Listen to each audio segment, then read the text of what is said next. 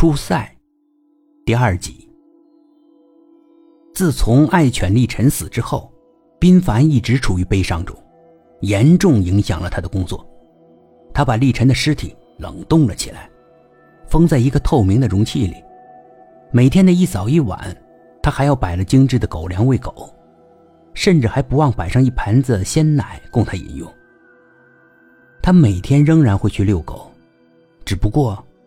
他牵着一根空空的狗绳在那儿溜，时不时的对着地上的狗绳那一端说话。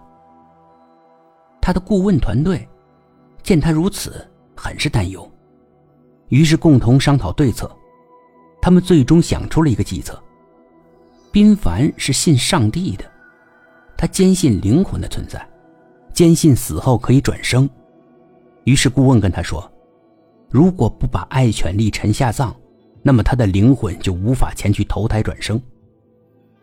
这招果然奏效，宾凡决定不再冷冻爱犬的尸体了，而是要把它下葬。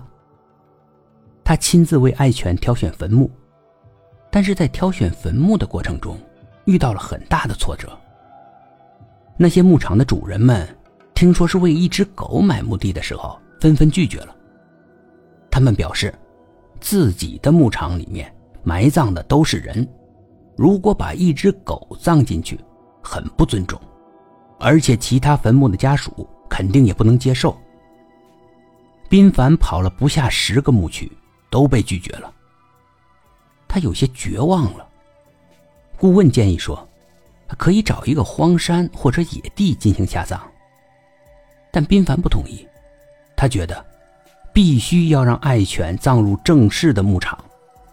那是他能为自己爱犬所做的最后的事情了。有一个顾问见到他如此坚持，于是给他介绍了一个墓地。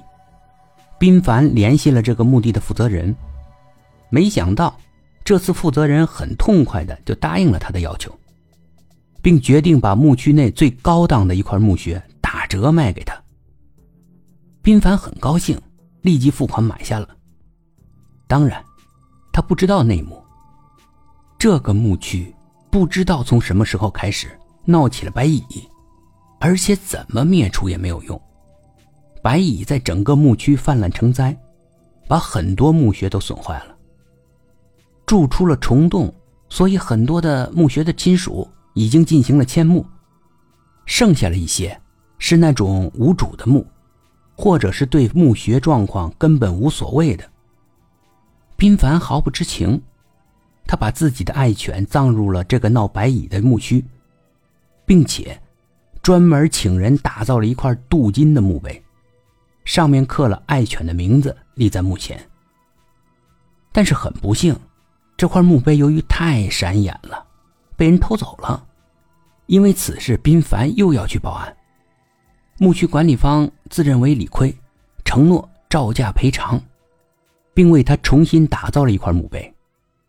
但是重新打造好的镀金墓碑很快又丢了。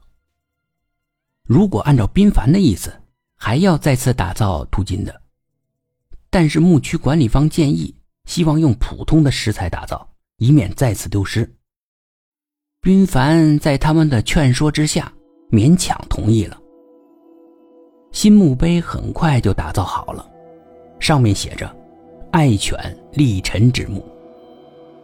材质是石头的，但宾凡终究觉得不够高档，于是另外找人打造了许多块很小很小的铜牌，只有指甲那么大小，上面也刻上了文字“爱犬立臣之墓”。